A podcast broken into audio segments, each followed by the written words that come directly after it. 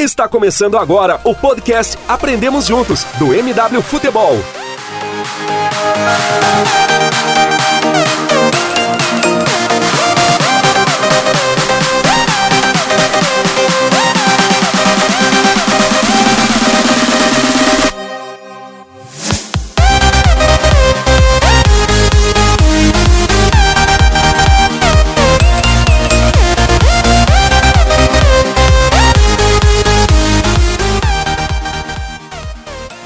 Galera, começando mais um Aprendendo Juntos.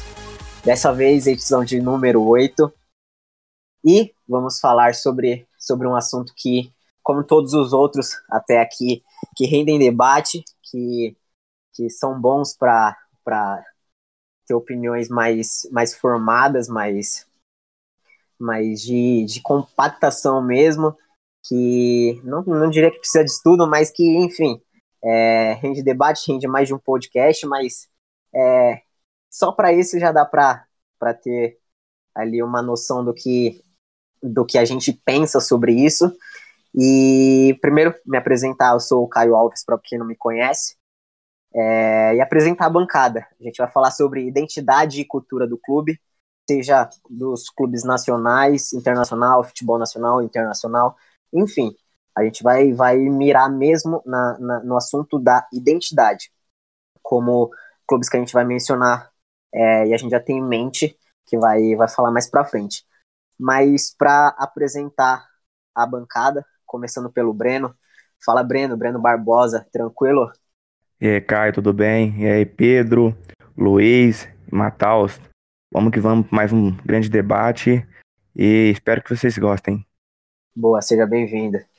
E como o Breno pôde, pôde antecipar, Matal, seja bem-vindo, primeira vez aí que você está no, no, participando do, do Aprendemos Juntos. Já estrear falando de, de um assunto aí que, que rende debate, que é bom, que se deixar a gente fica aí uma tarde toda falando sobre isso, mas dá para dá debater. Seja bem-vindo mais uma vez. Valeu, Caio, valeu, Pedro, André e Breno. Um assunto bem importante, eu acho que é um pouco subestimada, principalmente aqui no futebol brasileiro, e a gente tem muito a aprender, principalmente nesse caso. Boa, boa. Então, como você disse, dá para dá debater aí, dá para usar como muitos exemplos. E para continuar, Pedro Galante, que também já, já é presença constante aqui no, no, no Aprendemos Juntos, para falar dessa vez sobre identidade e cultura do clube. Seja bem-vindo, Pedro. Fala aí, Caio, tranquilo, pessoal, ouvintes. É, como eu sempre falo, muito feliz de participar aqui. E, pô, é um é um baita tema, como você falou, rende horas e horas de conversa. E, e, pô, é muito interessante, né? Muito interessante aqui no Brasil, o panorama lá na Europa. É, a gente tem muita coisa para falar ao longo desse podcast aí. Boa, boa. E por último, mas não menos importante, presença aqui que a gente já vinha, já vinha pedindo, já vinha é, querendo aqui já alguns podcasts. Nosso Pepe Genius, André Andrade. Fala, André, seja bem-vindo. Fala galera, valeu pelo convite, é um prazer estar tá, tá vindo aqui no podcast do MW, Aprendemos Juntos pela primeira vez. É, eu tô toda semana lá no Imigrantes, mas é sempre bom também estar tá estreando em novos, em novos locais e estar tá trocando ideias sobre futebol com mais pessoas, então para mim é um prazer. E esse tema é bem interessante, tenho certeza que a gente vai fazer um debate bem legal e bem profundo sobre ele. Vamos que vamos. É isso. Então, bancada apresentada, bancada estrelada, como, como todos os nossos podcasts do Aprendemos Juntos. Então, vamos começar a debater. Pedro, é, para dar um panorama geral para quem está escutando, para quem está pela primeira vez, que seja, é, como é, como fazer, o que é ter essa identidade é, do clube, seja é, tendo como exemplo, sei lá, um Barcelona ou um Santos que dizem ter é, uma identidade de jogo, por mais que não sigam tanto a risca, mas dizem que tem essa, essa, essa identidade. Como que faz para ter? O que, que é exatamente essa identidade é, para o clube? Cara, a gente não tem definições é, muito precisas, né? Bom, eu, eu vou fazer uma definição aqui que, que pode ser minha, vocês podem ir alterando e vamos trabalhar em cima dela ao longo do programa acho que a gente pode separar identidade de cultura, Você até colocou o caso do Santos e do Barcelona. Vou, vou, vou explicando ao longo da minha fala. Identidade do clube é, é uma questão de o clube ter um, um padrão a ser seguido, é, tanto metodológico fora do campo, quanto tático dentro do campo. Ou seja, as equipes daquele clube, seja ela do sub-10 ao profissional, elas jogam de uma determinada forma. A, a, o procedimento com os jogadores, toda a parte administrativa, ela é baseada sobre os mesmos métodos. Assim que é, eu enxergo a identidade de clube. A cultura, ela é um pouco mais subjetiva, né?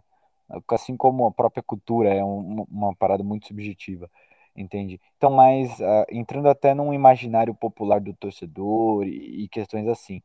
Então, o, Barcelona seria mais um exemplo de identidade, embora recentemente com seu time profissional tenha se desviado um pouco, né, daquela identidade do jogo do, de posição, mas se a gente for pegar a Lama, Lamazia, né, a categoria de base, eles trabalham é, em cima do jogador direto essa, esse pensamento do jogo de posição, do toque de bola.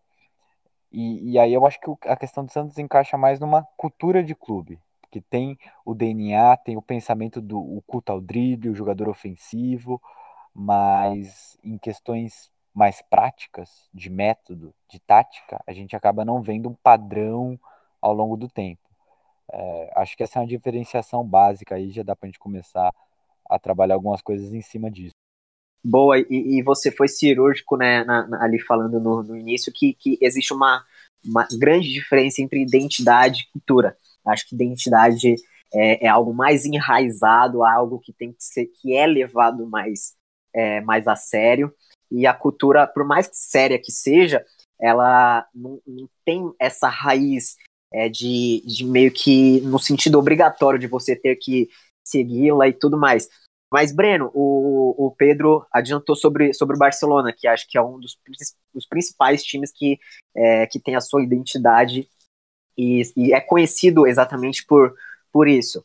É, seja com Guardiola, com, com Cruyff, enfim, com, com Mitchells, com Van Gaal, enfim, muitos treinadores que passaram pelo Barcelona no, nos últimos anos. É, você concorda com isso? O Barcelona acho que é o principal, talvez ao lado do, do Ajax, é o, o principal time que, que tem sua identidade, pelo menos no futebol europeu? É, eu concordo, o Pedro foi totalmente cirúrgico.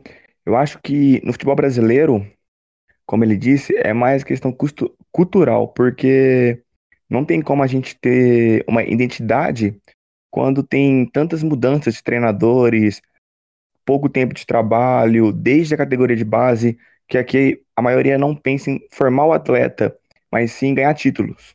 Isso é um problema da nossa categoria de base que passa para o profissional, onde vem uma pressão muito grande. Então, consequentemente, não tem esse tempo todo para criar realmente uma, uma, uma identidade, no caso, que é uma coisa que o Corinthians está caminhando para fazer, com Mano Menezes, Tite, e que a categoria de base também estão dependendo. O sub-17 do Corinthians também é, assim, um jogo bem reativo, só que é um processo muito longo. E eu concordo com o Pedro, porque o Barcelona, desde a Lamazia, ele tem todo esse processo de propor, jogo, de querer ter a posse. Agora que o, o Valverde está tendo uma mudança de esquema, que está sendo muito cobrado pela torcida, que eu acho que é uma mudança que ele não deveria fazer, só que o Barcelona e o Ajax, principalmente acho que o Ajax é uma, é uma equipe que a gente não, não cita tanto, mas que merece ser citado por trabalhar tanto com jovens, com talentos, por revelar muito, gastar pouco. Então eu acho que são os dois principais clubes que a gente pode estar debatendo sobre identidade. Lá de trás, desde lá de trás. Boa. E Mataus, você que, para quem não conhece o, o Mataus, ele, ele pelo menos no MW, ele cobre os times de, de Belém, que é de onde ele é.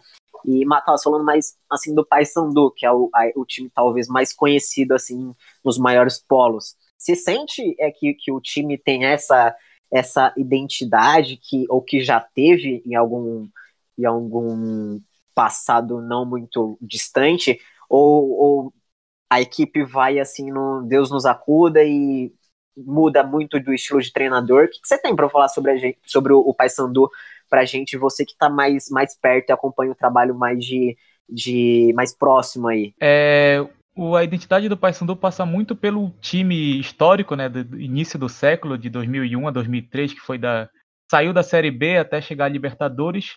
Isso ficou muito marcado na memória do torcedor por ser um time que, apesar de bastante técnico, teve tinha jogadores, tinha o Yarley, tinha o Sandro Goiano, tinham jogadores muito bons tecnicamente. É, se ressaltava muito a raça, a vontade da equipe, por ter muitos jogadores locais também. O Paysandu tinha muitos jogadores locais, inclusive o Wanderson, que chegou a se jogar no Vitória depois, foi vice-campeão da Copa do Brasil. Então, essa raça, essa vontade ficou muito na mente do torcedor. E todo time após isso, por aquele time ter se saído bem, logicamente a torcida cobrava essa raça, cobrava essa vontade, isso acabou pesando muito porque ficou só nisso. Não teve um planejamento de equipe, de modelo de jogo, de, da própria identidade mesmo. Era mais os jogadores tinham que ser raçudos, não o time que tinha que ter uma maneira de jogar.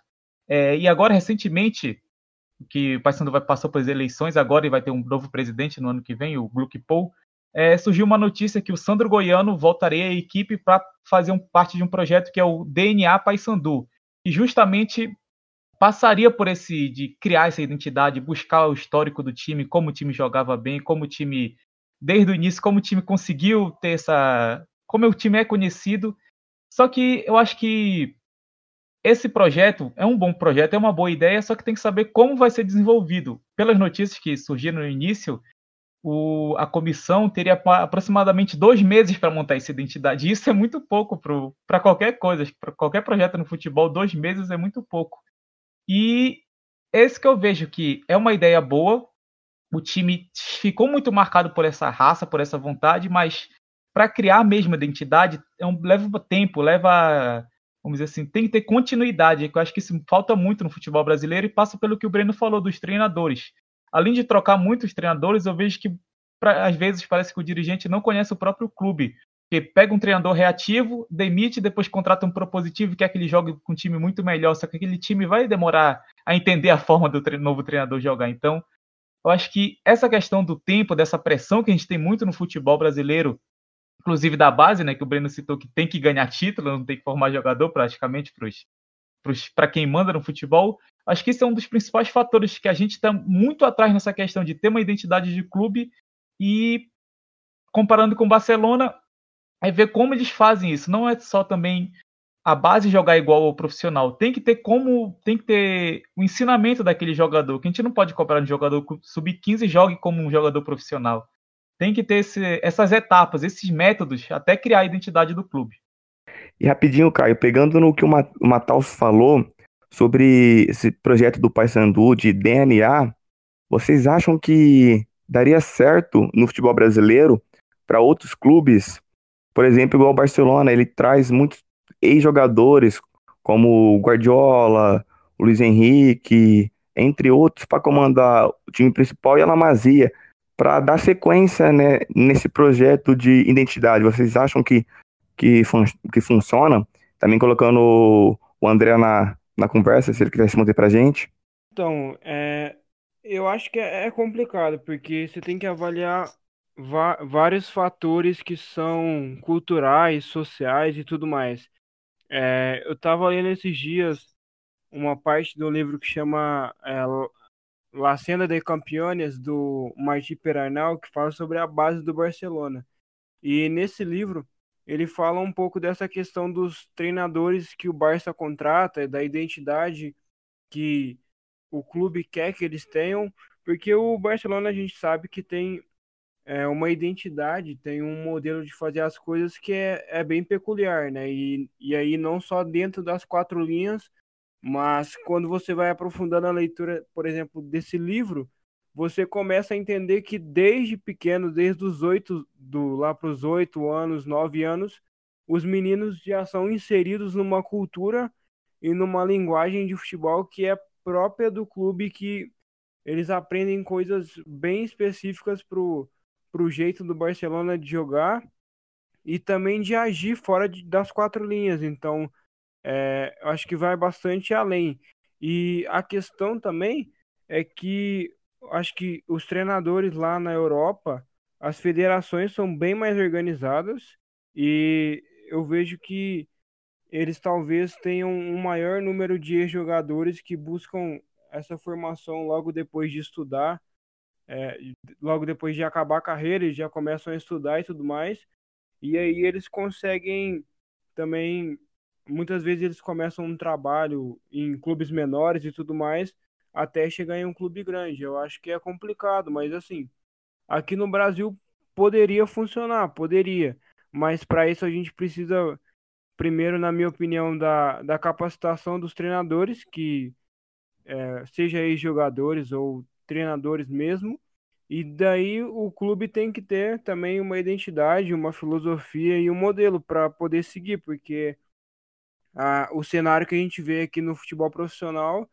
é basicamente eu contrato um, se não der resultado eu contrato outro, mas a gente vê uma falta de critérios que é, que é assustadora. E aí eu acho que passa muito também pela gestão, que aqui no Brasil é uma área que a gente peca bastante. Ô André, eu, eu, eu, eu é engraçado que, que no futebol uma coisa liga a outra, né?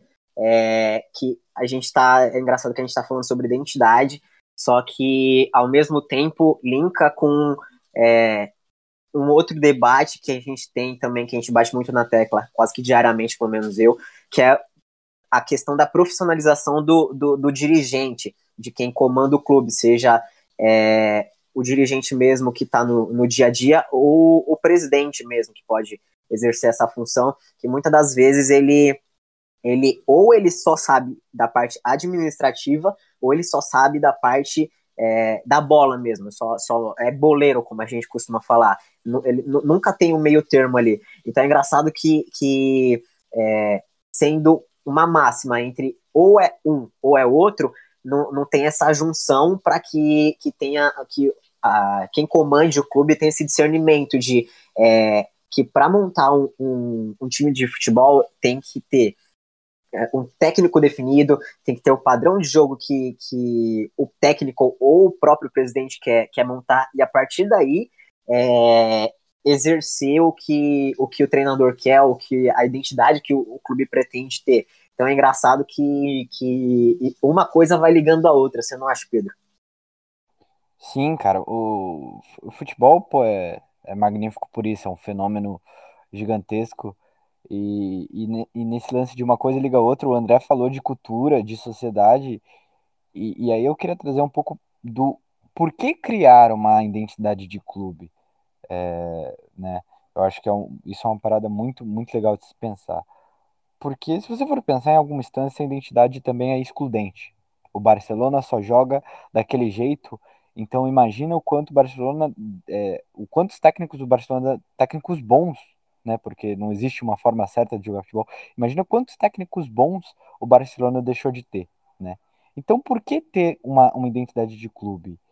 É, é, por que criar um processo assim que é um processo tão longo, um processo tão complexo? Porque eu, tô dizendo aqui meio da minha visão, como eu enxergo, e é uma, uma coisa que o Guardiola diz muito que me agrada. É, quando você, você cria um processo, principalmente no futebol, né, ele vai independer de vitória e derrota. Ali você está escolhendo como você vai perder. Nem sempre você vai ganhar. Mas se você perder tendo um projeto, você tem algo que vale independente da vitória ou da derrota entende? Então, muito mais, é, de repente, por que, que a gente tem, por exemplo, esse time do Valverde no Barcelona é um time que, que oscila bastante, mas que tem dado resultados em alguma instância. E por que, que você vê o torcedor do Barcelona tão, tão, alguns torcedores realmente putos da vida com o Valverde? Porque eles têm aquilo tão enraizado e o Barcelona, para eles, tem que jogar daquele jeito, entende? Então é muito mais do que ganhar ou perder acaba entrando numa questão de identidade. O torcedor não se identifica com um time que não joga como ele quer que o Barcelona jogue, entende? Então é uma questão que vai também para além do jogo é, dentro das quatro linhas, né? Mas o futebol também é isso. Então é até um é até bem interessante se você tem uma, uma, uma identidade de clube, se você joga de um jeito e, e os seus torcedores são apaixonados, todo mundo que está no clube vive aquele jeito de jogar o quanto isso também acarreta de marketing, e aí entra naquilo que o Caio falou dos dirigentes e tudo mais, de gestão. Então, é uma parada muito complexa, cara. Eu acho que é um debate muito maneiro. É, eu concordo 100% com o Pedro.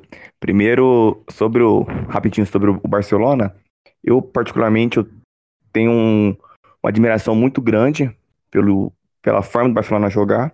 E eu acho, Pedro, que a torcida critica tanto é porque quando você enfrenta, igual o Barcelona enfrentou o Betis e levou um passeio de jogo na forma que eles acham ideal, que é o jogo propositivo. O Barcelona provou do próprio veneno. É nisso que a torcida pega essa, essa identidade. Eles sentem que ficaram ferida, entende? E rapidinho, eu acho que todo o processo de identidade, para dar certo, tem que ser vitorioso. Porque você vai, a partir do, claro, ganhando ou perdendo, é com anos e anos, não é meses, com anos e anos, vai vir as conquistas, vai vir os títulos, isso vai dando à torcida aquela vontade de estar acompanhando. É o que aconteceu com o Corinthians recentemente, é o que acontece também com o Atlético de Madrid, é uma coisa que eu acho curiosa, quando o Simeone sair, você vai seguir essa ideia de jogo reativo, que a torcida abraçou, entendeu? Então, tipo, é uma coisa que, quando a torcida abraça aquela identidade, é uma coisa que, que vai muito além do campo, como, como você disse. É uma coisa que, quando você fala, vamos supor, um jogo propositivo, você já pensa no Barcelona, você pensa no Ajax. Então é uma coisa que fica enraizada e que vai passando de geração para geração. Cara, só o que você falou da questão da vitória, eu acho que vencer ajuda a consolidar, mas não necessariamente. Você deu o, Atlético, o exemplo do Atlético de Madrid aí, e você pega o Atlético de Madrid com o Simeone e acabou ganhando o quê? Foi vice algumas vezes, tal. Eu acho, por isso que eu falo que é mais que vitória e derrota, é, é a questão de como aquele estilo de jogo dá, dá emoção para o torcedor, como eles se identificam, como aquele estilo de jogo é, da competitividade. Eu acho que é uma, uma parada muito legal. O torcedor, às vezes, ele nem sempre. É claro que ele sempre quer vencer, mas a questão de disputar um título ela também é relevante, entende? É, de você ter essa possibilidade, saca? Então eu acho que de repente acaba não se resumindo só a vitória e derrota. É claro que vencer é muito, muito relevante, consolida muito mais facilmente, mas acho que não é obrigatório, saca? Claro, é. Não, não é obrigatório, mas é tipo. Acho que o torcedor ele, ele quer ver o, o, time dele competindo.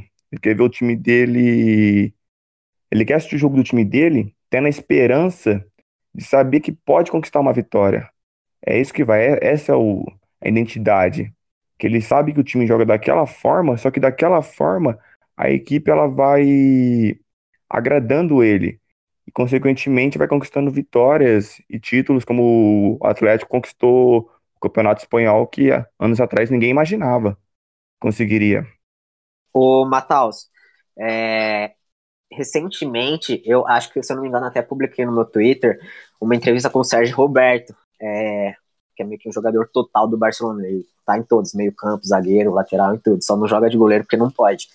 Mas, e ele falou, é, pro, El País foi a entrevista, ele falou que, que na Espanha, a gente tem esse conhecimento que na Espanha, é, por mais que pratique um jogo mais é, que, que, tenha times que pratiquem o jogo, o jogo reativo, a essência da, da, da Espanha em si, pelo menos na, nessa última é, década, é, ou século talvez, que começou em 2008, por aí com o Aragonês, é, de um, um futebol mais posicional, mais propositivo.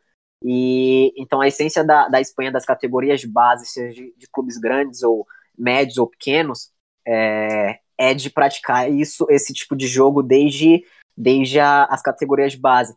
Como que você acha que isso, que, que ter a identidade desde a categoria de base pode ajudar? Porque o Sérgio Roberto ele diz que é, tendo praticado isso desde a base, é, o jogador, mesmo não se conhecendo ali, não sendo da mesma equipe, ao chegar na seleção, seja de base ou principal, ela já vai saber como que, que o, o, o companheiro joga, como que que ele que, que, sendo a, a, sendo lateral, meio campista, atacante, extremo, enfim, ele sabe é que que tal em tal setor ele vai fazer mais triangulações, é, se for um lateral ele pode atacar mais por dentro. Então como que você acha que, que essa, ter, ter uma identidade desde a categoria de base pode ajudar, seja no, no, no futebol É internacional ou nacional? É, Caio, pegando um pouco também da pergunta que o Pedro fez, né? Por que ter essa identidade? Eu acho, eu enxergo o futebol como um esporte de quem erra menos. É, então tem que estar tá sempre buscando métodos para tu errares menos, para aumentar, é, diminuir a taxa de erro. E eu acho que construir uma identidade com os métodos, tu já vai saber quando, é, onde tu erraste, como melhorar aquilo, como em que ponto exato o time está bem, em que ponto exato o time está mal.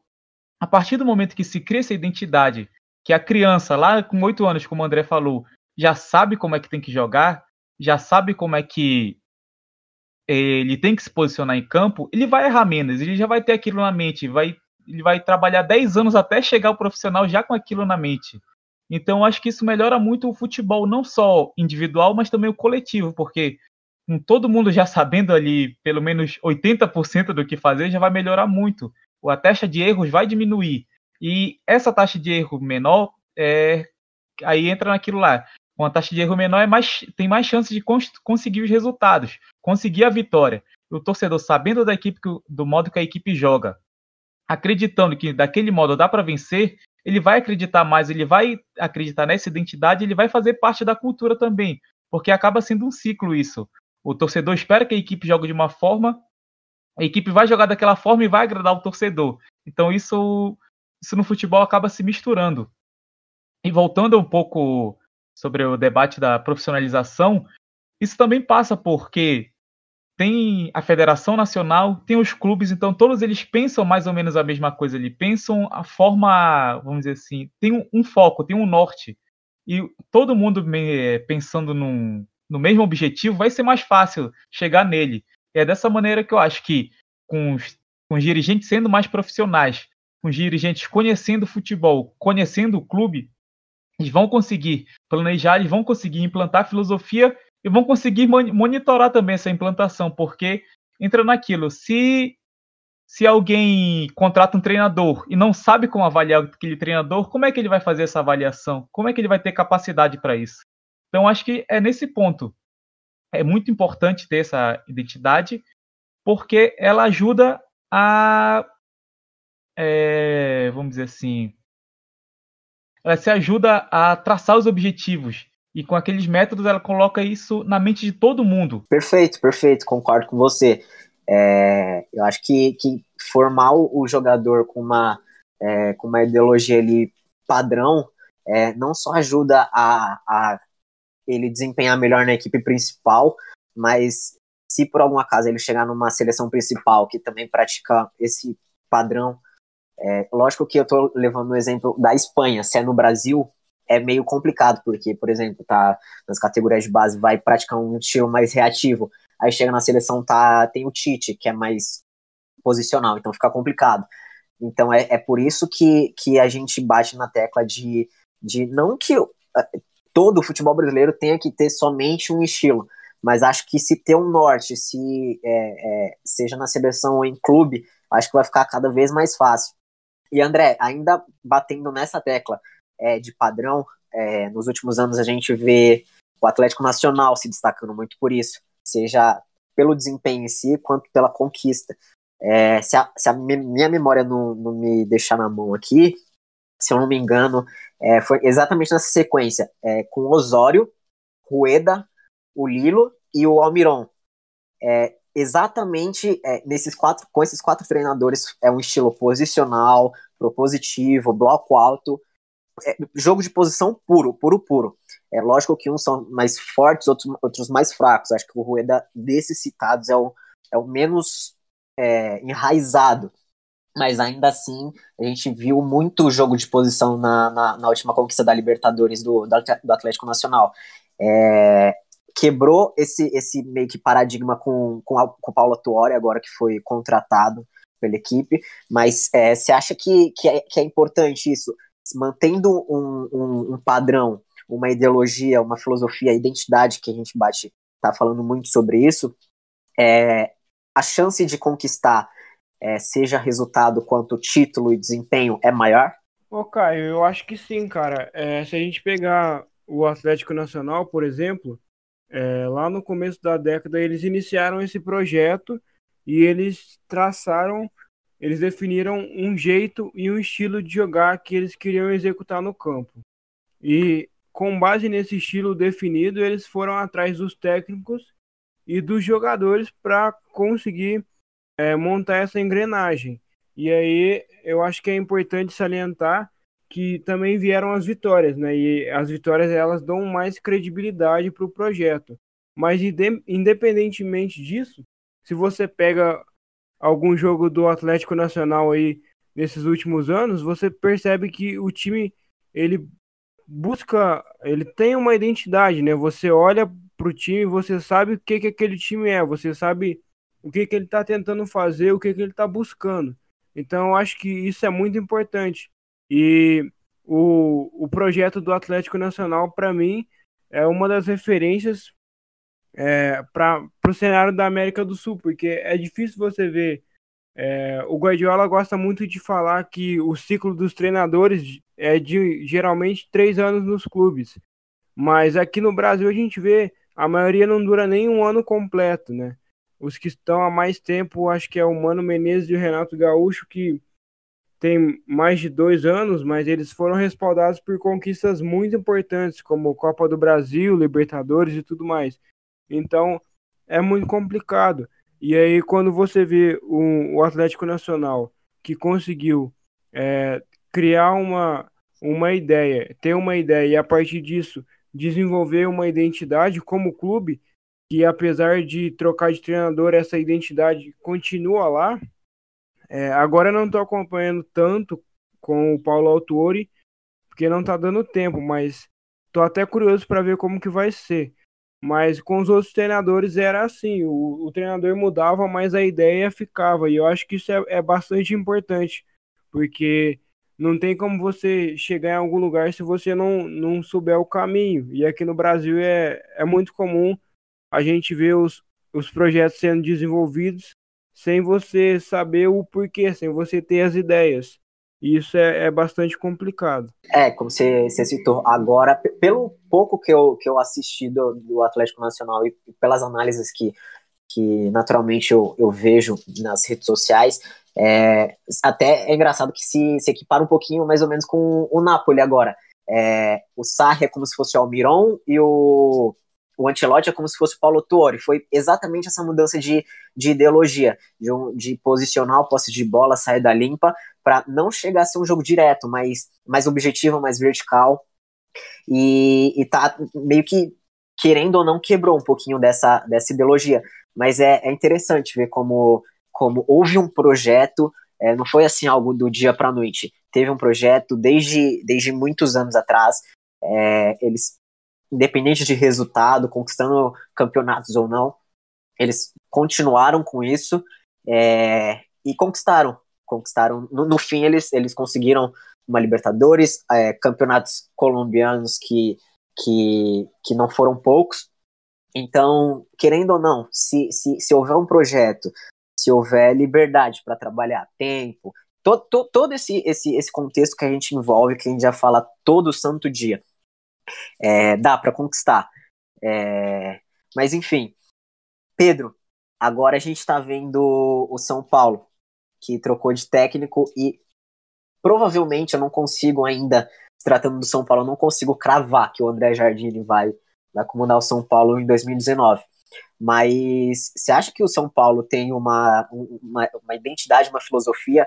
Porque a gente vê no, nos últimos anos um pico entre Doriva, é, Osório, Aguirre, Jardine. É, o que, que, você acha sobre isso? Cara, o, o São Paulo ele não tem bem definido isso. É, a contratação dos técnicos é muito não aleatória, mas não leva em consideração os, os sucessores para dar uma continuidade, né?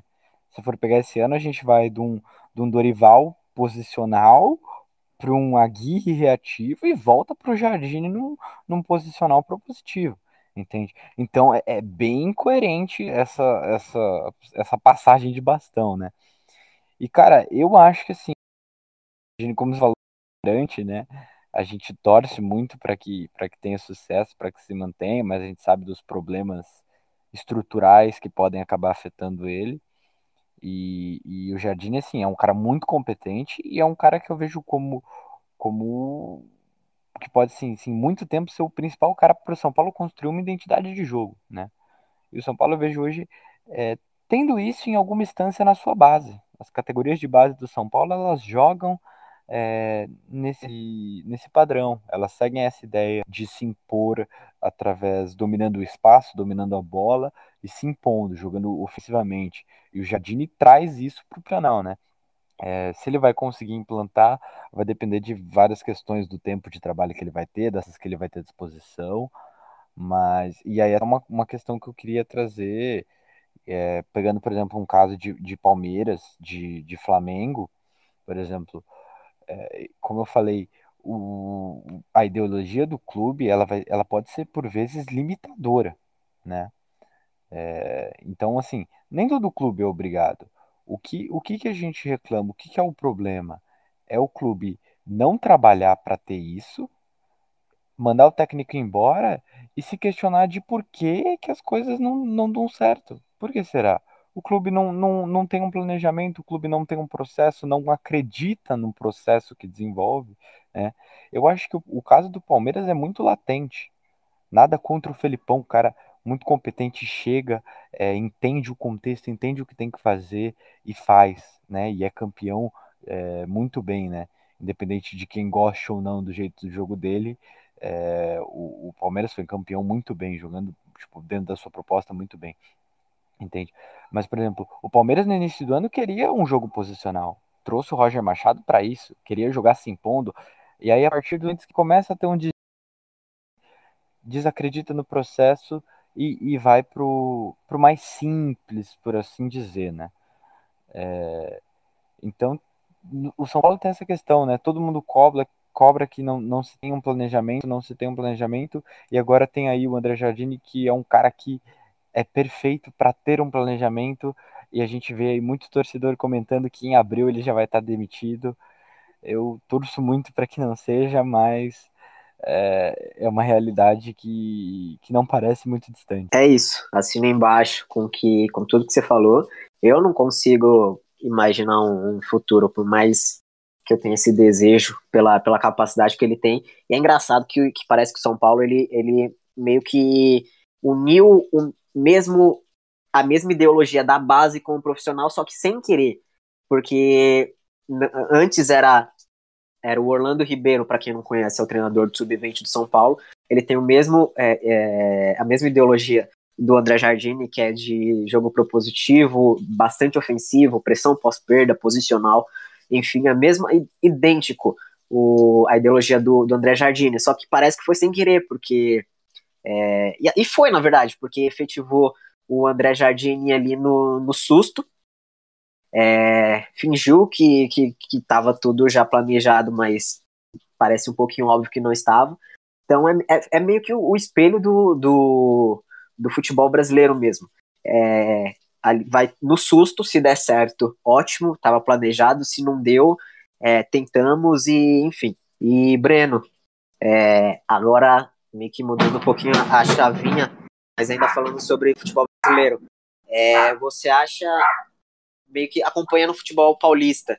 É, se acompanha até que de perto o Corinthians, é, acho que o oposto, sendo o oposto do, do, do Palmeiras. Você acha que o Corinthians está tá seguindo esse, esse, essa ideologia mais reativa que vem de Tite, vem de Adilson Batista, vem de Mano Menezes, enfim, de outras equipes? É, eu acho que sim, eu acho que passa muito pelo presidente. Quando o Corinthians ele é eliminado pelo, pelo Tolima, todo, todo, todo torcedor do Corinthians ele pede a cabeça do Tite. Ele quer que o Tite saia. O, o Andrés ele bate na mesa e dá continuidade pro Tite. Ele dá esse respaldo que é o que falta para mim. Igual, rapidinho, eu acho que o Jardim, eu torço muito por ele, mas eu acho que se ele não, no mínimo, não chegar numa final do Campeonato Paulista, ele não passa. Que infelizmente o torcedor ele vai muito pelo pelo título, pelo que quer ganhar. E então eu acho que o presidente ele consegue dar esse respaldo. Ele deu esse respaldo ao Tite. Depois o, o ele veio como interino, mas já trabalhando com o Tite, então ele já viu a filosofia. O Loss ele destoou um pouquinho quando gente tentou voltar com o Jair Ventura, que particularmente para mim eu pensei que daria muito certo. Pensei que seria, que se encaixaria, porque o, a, a ideia do, do Jair no Botafogo é muito semelhante à ideia que o Corinthians vem idealizando de um jogo reativo, porque sendo feio ou não, para mim, para mim não, não não é feio, para mim é um, é um jogo mais simples, só que é um jogo competitivo e que te deixa mais próximo da vitória, quando você treina e consegue pôr em prática. Então o Corinthians ele tem essa ideia e os presidentes que estão passando eles estão seguindo. Claro que um ou outro treinador acaba destoando mais pela pressão, pelo pela emoção de querer contratar, só que tá seguindo a mesma ideia. Então eu acho que é, é muito importante. É uma coisa que o Palmeiras não, não seguiu. O Palmeiras foi campeão. Eu acho que o principal erro do Palmeiras foi trazer o Roger Machado em janeiro, porque o Palmeiras vinha de 2016 com o Cuca, que eu considero o Cuca um jogo um pouco meio, é um jogo reativo, um jogo direto. Pode não ser totalmente igual o Felipão é, mas só que o Cuca foi campeão brasileiro explorando muito o, a ligação direta, explorando muito a marcação com linha baixa. Então é um, a ideia do Felipão é o, o famoso o famoso Cucabal. E em 2017 acabou não dando certo, então a diretoria já quis mudar totalmente. Aí eu, foi, eu acho que foi o erro do, do Palmeiras. Como não deu certo em 2017, quis mudar totalmente para 2018. Não deu certo no início com o Roger e voltou para o jogo reativo com o Felipão, que acabou consolidando no, na, na, conquista do, do Brasileirão. Caso em 2019, espero que isso não aconteça, mas caso em 2019 o Felipão não tenha sequência, acabe sendo demitido, que o Palmeiras siga essa ideia e for realmente querer idealizar, ter essa identidade de jogo reativo, que continue com treinadores assim, mais jovens ou experientes, e não que mude, da, mude totalmente a ideia, porque isso vai apenas demorar mais e mais o processo. Vai, dar um, vai retardar muito todo esse processo que o Palmeiras vem ganhando jardas e jardas. Agora focando em um jogo mais reativo. Boa. E, Mataus, ainda seguindo no, no, no futebol paulista, é, a gente vê que, que há muitos anos já, já vai se falando sobre é, o Santos ter um, DNA ofensivo. Mas o, você acha que tem, de fato? É, porque a gente vê, por exemplo, é, nos últimos anos o Santos que apostou num trabalho do Dorival, que foi até bem ofensivo, mas que anos depois, acho que dois anos depois, se eu não me engano, é, trouxe o Jair, Jair Ventura, que é completamente o oposto, para depois trazer o, Cuca, que, como o Brano falou, ele não é 100% reativo, mas ele tem as suas simplicidades, ele, ele busca ser mais vertical do que é, posicional, do que valorizar a posse de bola, enfim. Você acha que existe de fato ou é algo mais cultural, é, por algumas, é, sei lá, pelo Pelé que passou, é, enfim. Você acha que, que existe de fato esse DNA ou é algo meio que folclórico? Acho que é, pelos últimos anos foi mais folclórico porque parece que isso aconteceu quando o Santos teve grandes times. É, do Robinho, Diego no início da, do século, depois com o Neymar, com o Ganso. Então, com esses times mais ofensivos que deram certo, é, essa, esse mito do DNA ofensivo do Santos começou a crescer ainda mais. Só que, como tu falaste, saiu do Dorival Júnior para o Jair Ventura e para o Cuca em menos de dois anos. E desde 2011 o Santos teve dez treinadores. Isso é muita coisa para um time do tamanho do Santos. E então acho que é um pouco de mito, sim. Eu acho que quem está dentro do Santos quer que o time jogue assim às vezes, mas passa voltando de novo para aquilo do profissionalismo. Será que ele sabia que o Jair Ventura era tão reativo assim? Será que quem contratou ele e o Cuca sabia que o melhor jogo deles não era esse DNA ofensivo do Santos? Então acho que é, é, e também tem o negócio do elenco. O André falou que sobre o Atlético, né, que buscava os jogadores, tem que ter alguém que saiba, conheça o mercado para buscar esses jogadores também, jogadores que se adequam à filosofia do clube. Porque não adianta ter um treinador ofensivo e ter jogadores que funcionam melhor no sistema defensivo, no sistema reativo. Então, passa muito por isso também. Eu acho que esse é o grande problema do, do futebol brasileiro. é que o dirigente pensa uma coisa, o treinador pensa uma coisa, o elenco serve para outra coisa. Então acho que isso acaba atrapalhando muito o futebol brasileiro. E se o Santos tem o DNA ofensivo, se o Santos quer ter o DNA ofensivo, ele deve investir nisso, assim como o Breno falou do, do Palmeiras, que se ele quer ter esse DNA reativo, quer ter essa identidade reativa, que invista nisso.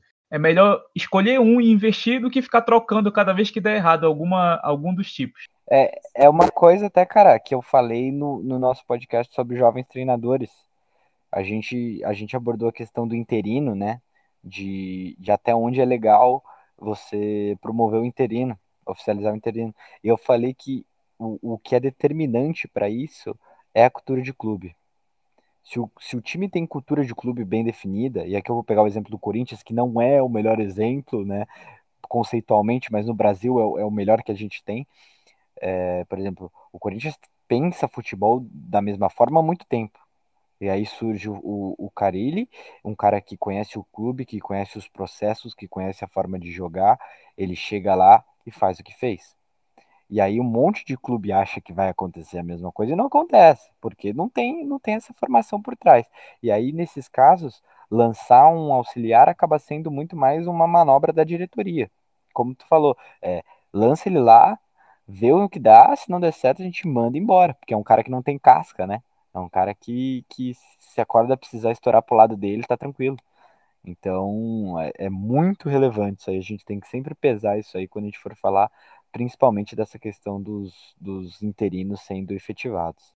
É, concordo muito com o que você falou de, de a, a, a, equipe diz ter, o clube diz ter essa, esse padrão, essa, essa identidade, mas é, mesmo contratando o, o treinador é, para executar tal, tal modelo de jogo, contrata de acordo com o que quer, com o jogador que quer, seja por é, por gosto pessoal ou por opinião de terceiros, mas nunca ou dificilmente quando é, o jogador é, é, pedido pelo, pelo treinador. É, Sabe-se lá por quê, se é porque o dirigente já sabe que vai que ele vai passar é, pouco tempo ali, mas enfim, é complicado. E, e André, é, eu que particularmente acompanho no, no, no Imigrantes, eu vi que, se não me engano, no último episódio sobre o jogo de posição, ou o penúltimo, que também foi sobre o, o jogo de posição, você falou sobre liderança tranquila do nosso parceiro da editora Grande Área. Você está assistindo. É, não sei se você já chegou nessa parte, se você, você chegou, vai ser um pequeno spoiler, mas sem ressentimentos. É, tem uma parte do livro, que é um livro muito bom, inclusive, que o Ancelotti fala que dele na, é, sobre a, a, trajetória dele no, no Paris Saint-Germain ele diz que, que e, e, cabe ressaltar, a gente bate, e com razão, é, no futebol brasileiro, mas existem é, erros no, no futebol europeu, e a gente está aqui para isso, para ser justo com, com independente do, da localização, é, enfim. Continuando, ele diz que, que ele chegou no Paris Saint-Germain para como se fosse do zero, para desde mandar desde é, no campo, a parte tática e técnica, quanto a infraestrutura do clube. Ele veio definitiva, definitiva, definitivamente do zero. E dando andamento a esse, essa, esse processo, ele teve alguns é, resultados ruins dentro do campo, é, mas fazendo o trabalho dele, dele em aspectos gerais. E ele disse que o, o, o Leonardo, um, nessa sequência de maus resultados, falou para ele que se ele não conquistasse é, um, bom, resultado em X jogo, acho que era na, na Champions, ele seria demitido. Então, você acha que existe de fato mesmo essa, essa contradição? O treinador é, é contratado para fazer, é, no caso do Ancelotti, era para fazer desde a infraestrutura quanto a parte do campo mesmo, do campo e bola, é, e é demitido exatamente porque está fazendo um, mas por algum motivo, é, seja mental, seja tático, técnico, ele não consegue corresponder dentro do campo? Cara, é, eu tô lendo esse livro sim. Inclusive, em breve no Imigrantes a gente vai falar sobre ele. E tô achando bem interessante. Já cheguei nessa parte, é, é bem no comecinho, não é? Onde ele fala meio que um resumo de cada passagem dele como técnico. Exatamente.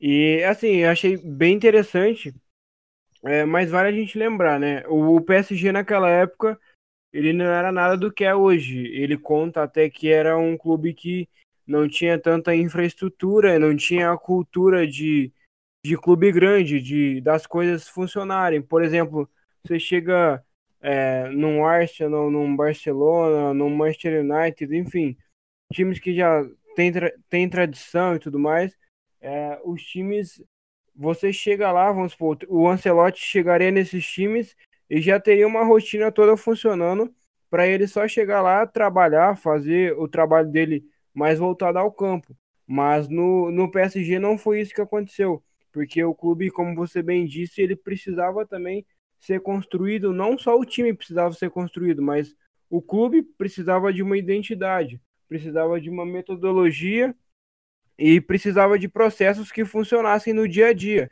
Então, o trabalho do Ancelotti foi bastante dificultado também por isso. E, e aí eu acho que é importante a gente falar também que cada dia mais está é, crescendo na Europa é, a figura também do diretor de futebol, né? Então, agora nesse, em 2018, assim, dessa metade para frente do final da década, acho que é mais comum os treinadores estarem diretamente relacionados nessas questões de, de clube e de contratações, por exemplo. Mas isso, isso ressalta para mim muito da importância de você construir uma identidade, porque o Ancelotti ele fala muito que o, quando ele foi contratado, a ideia era você ter um projeto a, a longo prazo, coisa de 6, 8, 10 anos. E aí, logo depois, quando ele não conseguiu alguns resultados que era o que a diretoria esperava, ele foi. Ele teve que sair, né? E, e mudar de clube. Então é bem complicado, assim.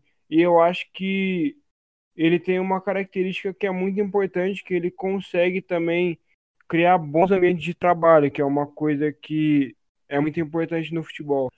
E a questão da cultura, da, da identidade da cultura é uma coisa muito complicada, não é você chegar do dia para a noite e, e estralar o dedo e pronto, o time tem uma identidade, o time tem uma cultura de trabalho, de rotina.